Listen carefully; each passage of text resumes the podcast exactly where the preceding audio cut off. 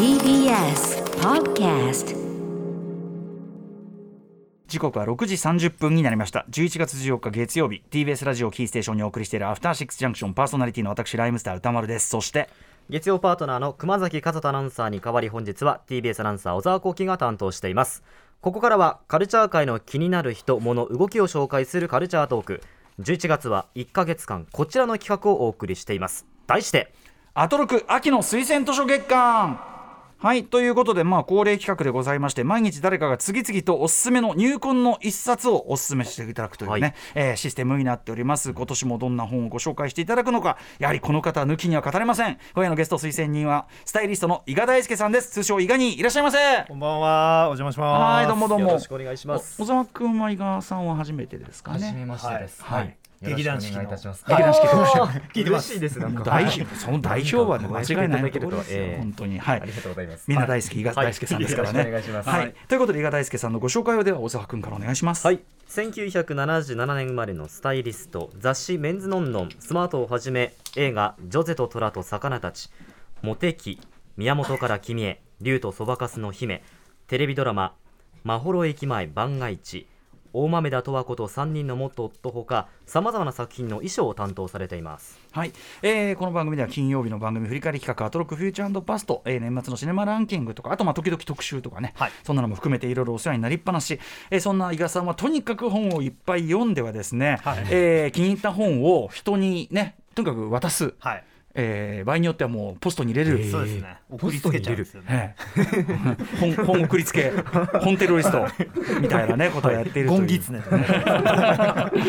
はい、ということで、まあ、当然推薦図書月間でもレギュラーでございます。はいということでちょっとそのあの本題の前にですね伊賀さんありがとうございます。はいあのと練馬区立美術館、えー日本の中の真似店、はい。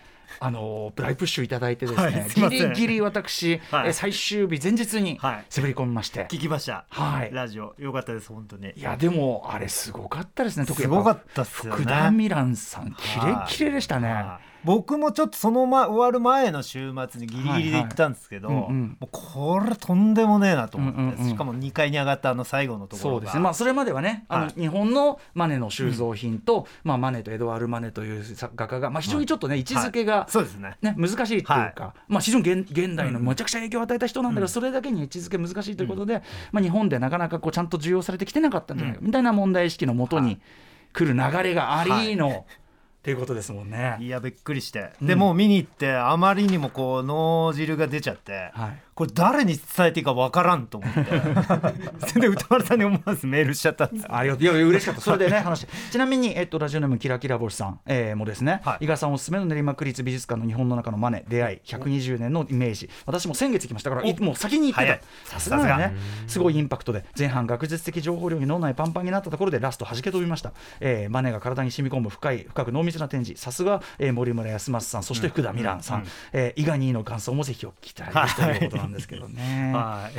あのーまあ、森村康正さんはいろんなその古典的名作の中に自分がこう入り込んじゃうっていうか、作品群写真の作品なんですよね、うん。自分でメイクして衣装とかもつけて、あそうなんですね。パスティージするみたいな感じなんですけど、そして福田あの福田ミランさんはこれどんって説明すればいいんだろうね。そのですかね。名難しいですよね。やっぱりこれも名画の、はい。なんていうか再構築、はうん脱構築再構築みたいな。まあ切れは鋭い肝骨だったですよね、うん。そこ抜くかっていう。特にあの日展に出展したあの花瓶のやつ、レゴかね 花のやつ。結局その要するにエドワルド・マネっていう人のそのはい。当時のそのなんか美術界のフランスの美術界での位置づけそれ彼が目指そうとしていたところっていうのを今日本でやるならばっていうのをあえてもう落選するの込みではいやってるっていう。で落選のお知らせのハガキなんてこの日展っていう日俺本代表行った日は絵飾ってなかっただからまだ出してるに出してででそので展示でもし日程に落ちたら10月30日には戻しますって書いてあって で俺行った時落ちたから戻っててでその落ちましたのハガキと一緒に載っててとか、ね、その動き自体が一つのアートなんですよね。あとやっぱり僕はぶっ飛ばされたのは創上の昼食の、こんな解釈する？みたいな。3D してぶっ飛ばされまあした。とマネのグッズの絵も良かったですよね。あのね、その日本でのやっぱり なんか位置づけに困っちゃってる感じも込みで、はい。あのグッズが少ないんですよ実際のところ。でそれをやっぱりアート化してるというか。例えばゴッホとかだったら山ほどグッズがあるんで、うん。うんその美術館のあのギャラリーショップ行けばあるんですけど、マネのグッズめちゃくちゃ少ないっていう、そういう絵があるんですよ。そうですよ。それを絵にするんだ僕だって見てる時にへー面白い。おじさんが学芸員の人に「あれでしょあいつマネってのはあのモネの真似だからマネなんでしょ。違うの?」っつって。うん「違う」でその学芸員さんがすごい優しく「うん違います。うんなんなら なんなら逆です」みたいな感じで。下の展示よく書いてありますのでね 見てくださいよ。っ てでも本当にあの伊賀にいやいやとんでもないです。ありがとうございます。いや俺も本当勉強はい。すみませんでした。ということで、えーはい。お知らせの後は伊賀さんおすすめの入魂の一冊をご紹介いただきます。After Six Junction. 生放送でお送りしています。アフターシックスジャンクションこの時間はアトロク秋の推薦図書月間。今夜のゲスト推薦人はスタイリストの伊賀大輔さんですさあそれでは伊賀さん今回の入魂の一冊発表をお願いします。知ってるつもり？20世紀最高のスポーツマンでありアジテーターモハメド・アリのことを。そしてジョナサン・アイグ著押野素子役評伝モハメド・アリアメリカで最も憎まれたチャンピオン。はい。ということでモハメド・アリ評伝のしかも最新版というか、はい。これあの浅草キッド玉袋水太郎さんもこの間、はい。あの MX でお会いした時にねはい「宇田ちゃん」ってあのアリのやつ読んだ」って さすが。やっぱり玉さんもね抑えてんですよね。はい。ということで、えー、伊賀兄に詳しくご解説いただく前に、えー小沢さんから本の概要を紹介お願いします。はい。ボクシング元世界ヘビー級チャンピオンモハメド・アリ。そんな態度や挑発的な発言から世界で最も嫌われたチャンピオンはいかにして史上最も愛される反逆のアイコンになったのか。200人を超える関係者の取材や新たな資料をもとにザ・グレイテスト・モハメド・アリの知られざる悲劇を描き出した決定版の評伝です。今年9月から岩波書店より税込み3960円で発売中とのことです。しかも岩波なんだ。はい、はい。そうですね。なんか、格調高い。ね。あのちなみに小沢さん、はい。モハメド・アリってイメージとかって？もうすごいボクサーっていう本当ごめんなさい。こういう簡単な言葉しかないんですけど。全然全然。すごいボクサーっていうイメージ本当にもう文字通りレジェンドっていうところぐらいだよね、はい。あるとしたらね。だからほらもうそういう世代。どういう方なのか詳しくわからないっていううんそういう方にこそ読んでいただきたい、うん。ねはい。はい、えー改めてですが今回の評伝モハメド・アリ、えー、と選ばれた理由というか手に取られたのはまず、そうですね。えっ、とこの間9月ぐらいに売ってたんでとりあえず買ってたんですけど、うんうん。まあ置いといて。分厚いからね。はい、うん。でその後に、まあこの間アトログでもね漫画であれ特集されましたけどその、はい猪木さんがうん。お亡くなりになられて、うんうん。やはり喪失感が毎日うん襲ってくるんですけど、うん。やっぱ猪木のことを毎日考えてるんですけど僕も、うん。やっぱそうなるとやっぱモハメド・アリのことも同時に考えるんですよね。あの猪木モハメド・アリ戦という、まあ、一種格闘技戦の本当に走りと言いましょうか、あの世紀のマッチがあったんですね。うん。元祖総合格闘技と言われてる試合があるんですけど、はいうん。あのそれはあの後半の1976年かな、うん。に戦う話なんですけど、でじゃのあアリの評伝じゃあこのタイミングだと。でやっぱそれは、あじゃあもう今が読み時だなと思ってあの手をつけたって感じですね、読み始めたらいかがでした？いやもう面白すぎてあそう。速攻3日ぐらいで読みましたね。この分厚さ。はい。結構分厚いです。ごえー、と何ページ二500はい。587 587ページ。しかも2段組。はい。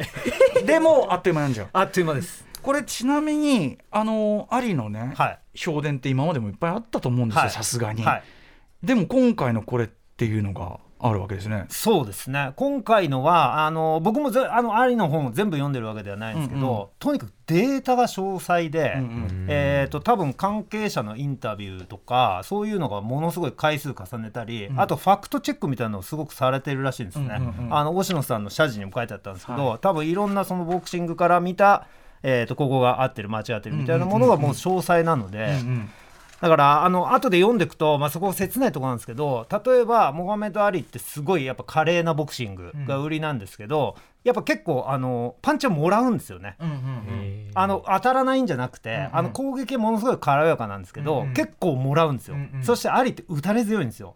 だから試合がめちゃくちゃヒートアップして、うんうんうん。金の取れる試合になりがちなんですよね、うんうんうん。だけどやっぱそれは諸刃でアリが今まで食らってたパンチのダメージの蓄積によって後半アリがどうなってってしまうのかってえーいうのがでこれがあのこの試合では何発パンチをもらっていたとかうんうんうん。この試合何発ジョー・フレイジャーが何発パンチ出して何発当たってたとか結構そういうのが書いてあるんでうんうんうんそれはこう今まであの僕が読んだものでは書いてなかったんででしかもそれが数数字の蓄積になるとうんうんうんうん後半出てくるんですけどその通算もらったパンチ数みたいな。うんうんもう何千発とか。しかもヘビー級でものすごい90キロ、100キロあるやつをなので、あーってやっぱりひボクシングのすごいところと、やっぱあの残酷なところというか、うん。がこう見えてしまうなとうんうん。思う次第ですね。はい、まあじゃあそういう意味ではやっぱりこうこのタイミングで出るからこその決定版的なそうですね。一冊にはなってるっていうはい。感じでしょうか。ね子供の頃から全部あのなぜボクシングを始めたかとか、いやあのお父さんがどういう人お母さんがどういう人どういう地元であのやってったかっていうのが全て詳細に、うん。あの語られているんで、うんうん。あのやっぱそこがすごいみ読みどころというか、はい。見ててすごい本当にあっとで登場人物がすごいんですよね。うんうん。まあ、もちろんマルコム X とかも出てくるし、うんうんうん。サム・クックと友達とかいや公民権運動時代ど真ん中ではそういう立役者たちうん。いっぱい出てくるし、そうですね。うん。でそれがもうやっぱあのあっという間にまあたあの一人のボクサーがどんどんどんどん成長してって最初あのカシアスクレーなわけそうでよねですすそうです。名前変えて、はあそうなんですか？そう要するにあのそうなんですよ。カシアスクレーって名前だったのがそういう、なんていうの西洋名じゃなくいて。そうですね。あのネーション・オブ・イスラムっていうかまああのイスラム教の教えを受けてモハメド・アリっていう名前にこう改名するんですけど、えー。まあその辺の詳細な話とか、はうんうん。で当然こういろんなことあっていろんな、まあ、チャンピオンになっていろんな名言の数々そうです。まあ、とにかくこう口口数が多いっていうか、口ビッグマウスで盛り上げて、まあ、ある意味今の意味で言うプロレス的に盛り上げて。そうですね。あのまさにそうなんです。あのアリは本当に2つ革命的なことを起こしていて、1個はボクシングスタイルなんですね。それまでヘビー級で、あの軽やかにジャブを打って足をつフットワークを使って逃げるボクサーっていなかったんですね。もうちょド級パンチドーンっていうとにかくもうベタタ足で強いパンチを打ちまくる。それがやっぱヘビー級の男のボクシングだっていう世界の中で、モハメド・アリだけ俺はもうそれこそあの蝶のように前蜂のように刺すっていうもうまさにそうなんですけど、お前が俺を打ってこようとする時俺はそこにいねえぜみたいな、でそういうのをあのリング上で喋ったりしながら。しかもあのまあ言っちゃえばラップですよ。もそうですよね。そういう調子で、もう名調子ライムしててみたいな、リング中に喋るんですか？喋ります、お前もっと本気出してこいよ。挑発するわけで。すはい。試合中に。試合中に。もちろん試合外にもねもちろん試合前にもいっぱい喋るしそうなんですっていうね。それでもう一個革命的なのがその試合前の煽りですよね、うんうん。今歌村さんが言われてたようにあのお前なんか2秒で倒すとか、うん。あのそれまでそういうやっぱそのリスペクトがあるんで、うん。あのそこまそんなに盛り上げトークっていうのはなかったんですけど、はい。まあ、アリの場合はもう尋常じゃないぐらい打ちのめすんででそれで本当にジョー・フレイジャーとかは、うんうん戦う前友達だったのに、うんうん。あのお前鼻低くて今だと結構本当にひどいんですよ、うんうんうん。でそれ詳細に書いてる。ちょっとルッキズム的にマジダメだろみたいな。本当打ちのめす悪口言うんで,、うんうんでそれで結構しょぼんとしちゃったりするのがあって、結構きつかったりするんですけど、でもとにかくその煽りまくってあの俺様の試合を見ないと一生後悔するぜみたいな、うんうん。それでもうその公開計量とか練習とか直前のインタビューとかでもうとにかくその試合を盛り上げるんですよね。うんうん。それでみんな自分の試合を見させていっぱいお金を稼ぐみたいな。うんでまさにさっき歌丸さんがプロレス的って言ってたのがもともとそのアリのトークっていうのがゴージャス・ジョージっていう昔そのプロレスラーがいたんですよアメリカに。うんうんうん。でそれは、えーとまあ、リック・フレアっていうレスラーがいてそれの元ネタみたいな感じなんですけど。金髪のそうですそうです。銀髪のはいはいはい。うん。あの髪が長くてすごい、なんつうんですかね、えー、とゴージャスなうん入れ立ちをしてるんですけど、ええ。その髪とかに触るといきなりヒールになって、うんうん。もう相手を打ちのめすみたいな、うんうんで自分はもう省エネ試合をやるんですけど、うんうん。もうそれでとにかくお客さんがヒートアップするんですよね、うんうんなんちゅう悪いやつなんだみたいな、うんうんうんうんでだからその体を動かすよりお客さんの心を操る方がお金がいっぱい稼げるぜっていうのをそのゴーザスジョージを見て学ぶっていうのがあるんですよね。そっかじゃあ本当にプロレス由来だったんだ。そうなんです。へえ。そうなんでもまあお客としてはやっぱりまあなんていうかな盛り上がっちゃうよね、正直ねそういう方ああがね。いうのを見ると今のちょっとこう私 K1 は好きなんですけど、うんうん K1 とかってやっぱ試合前とかに結構お互いをこう罵り合うっていうか、はいはいはい。やり合うんですよ、うん。それにちょっとだからその原型みたいなであもう元祖です。元祖ってことですよね。はい。元祖です。まさに。あとは予告ラウンド KO とか、はい。お前は、えー、と8ラウンドで倒れるとかそういうもうその試合を、まあ真剣勝負のボクシングでやるんですけどいかにそれをショーアップして、うん。あの見せるかっていうのは全部アリが考えた。やっぱさ相手からすりゃ迷惑なやついだよねやっぱり。本当に。それはお前いいかもしんないけど こっちはメンタルかき乱されて、そうなんですよ。ね。えもうこれ本当に相手かわいそうです、まあ、あの読んでったんうん。ソニー・リストンっていうあの当時アリが二十歳でチャンピオンだったんですけど世界ヘビー級の。えー、とでその時にあのリストンっていうのも掛け率がアリの方が、えー、と8対1でアリの方が勝てないと思われてたんです、うんうんうん。絶対にリストン勝つと思われてたのを、もうビッグアップセットを起こしてしまって、ん。でその時の試合とかも、えっ、となんだっけなもうお前はもう醜いから美しい俺様に勝てるわけがねえみたいな、ん。であっちからしてみれば自分が絶対王者なのに、なん。このクソガキャみたいな。でそれでその試合とかがめちゃくちゃ盛り上がって、うんうんうん。あのどんどんどんどんその再戦するから次はギャラが上がりますみたいな感じで、うんうんどんどんお互いにもなるしみたいな、うんうん。でもその盛り上げ方が非常に意地悪というか。これがだから一つ、まあ、いろんな意味入ってると思うけど最も憎まれたチャンピオンってこの副題はそこも入ってる、ね。はい。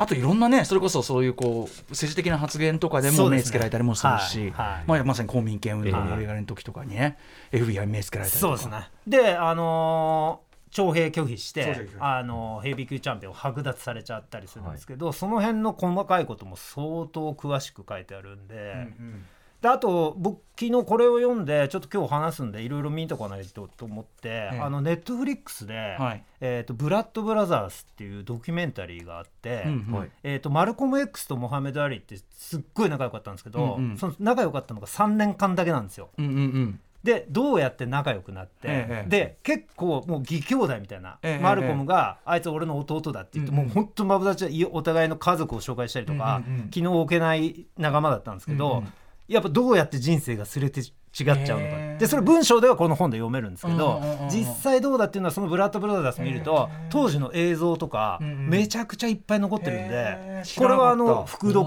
あ作品として毒毒じゃない？なマルコム X これめちゃくちゃ面白かったへでー。すこれはね昨日見たんですけど知らなかった。でこれ本当に切ないですマジで、うんうん。ああもうそあのたもとを分かつとは、もうこのことかみたいな。へで結構悲しい。でそういうのも入ってます、でそれによってやっぱそのアリがなんていうんですかね。やっぱその黒人アスリートでありながら、やっぱそのどんどんどんどんその人種とかうん。国とかをどんどんどんどん超えてってしまうんですよね、その試合とかそういうのによって、でどうやって偉大な存在になるかっていうのが、もうページをめくるたびにどんどんどんどん新しくなっていって、それがもう止まらない。対猪木戦のことも当然あります。よね、こっちアリサイドから見たというかね。そうですね、でもあの悲しい悲しいかなと言っちゃあれなんですけど、えー、評伝モハメド・アリでは割とあっさりと語られてます。そうかそうはい。か。そして、えー、とあとこれ読んで、えー、と分かるのが、えー、ともうめちゃくちゃチャーミングなんですよモハメド・アリは。うんうんうんもう超お金はいっぱい稼ぐんですけど、い。もうちょっと浮気とかもすごいし あと取り巻きがすごいんであの500ドル持って昼飯食いに行くと帰ってきた頃1000あの 1, 1円もなくなっちゃうっていうのがみんなおごんなきゃいけない。でもうみんなおごったりとか、うんあとなんか困ってる男の子とかわかんない。その道にいた人とかホームレスみたいな人がいるともうお金が全部あげちゃうんですよ。うんうんうんだからもういくら何億とか稼いでも全く金が足りなくて。でやっぱそのチャームが炸裂しちゃうとこがあって、でももうしょうがないわねみたいな感じなんで、うんえーとまあ、最後に、まあ、76年にアントニオ猪木と人生がすれ違うっていうこともあるかなと、ああそうかそうかそうかそういうちょっとなんか経済的理由もねそれもあります。ってことですよね。これちょっとあの推しポイント推し一節みたいなものをね、はい。皆さんにちょっとピックアップしてもいただいてるんですけど、伊賀さんなんかありますか？そうです。あじゃあそしたら今えっ、とあすみません。えっ、とジョー・フレージャーとうん。1971年3月に戦うんですけど、うん。これはえっ、と世紀の一戦と呼ばれる試合で、えー3億人が見ました。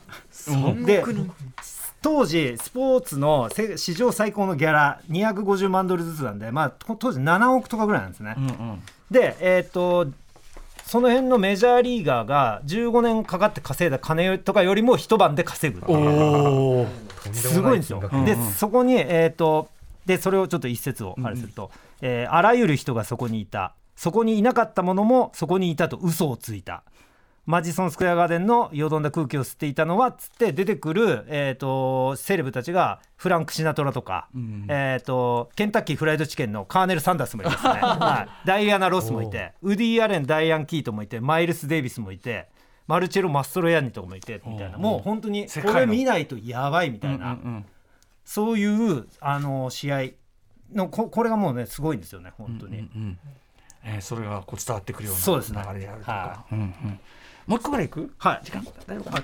あ時間まずい、ごめんなさい。ちょっとあっという間に時間流して。ごめんなさい。すみません。いやいや最高最高。ちょっとアリはね、はい。もう。あ合わせてアントニオ猪木サイドもという意味ではこの間コンバットレックさん、そうですね。吉田豪さんとも、はい。あのロフトグラスのイベントやられました、はい。このそうですね。柳沢武さんのあの1976年のアントニオ猪木の、えー、と第3章からかな。これを、あのまた読むと,、えー、と多角的に見れてさらに立体的に。とっても面白いです。はい、ということで改めて今夜の推薦図書をおさらいしておきましょう。はい。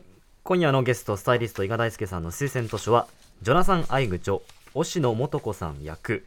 評伝モハメド・アリアメリカで最も憎まれたチャンピオン岩波書店より税込み3960円で発売中です紹介した本は番組ホームページそしてインスタグラムのまとめ機能にアーカイブとしてアップしておきます。最後に比嘉さんからのお知らせお願いします。はい、えー、と今僕からのはないんですけど今大竹新郎店と岡本太郎店やってるんでぜひ皆さん見に行ってください。そういうプッシュ、あとね伊賀さんのお仕事で今エルピスはいやってます。やられてますもんね、はい。あの特にね宇垣さんすごいその話したがってこの、はい。俺がねまだね録画しっぱなしででも評判めちゃくちゃ、はい。もう鳴り響いてて。はい。あのお疲れ様です。渡辺彩さん脚本なんで、はい。はい。ぜひ見てください。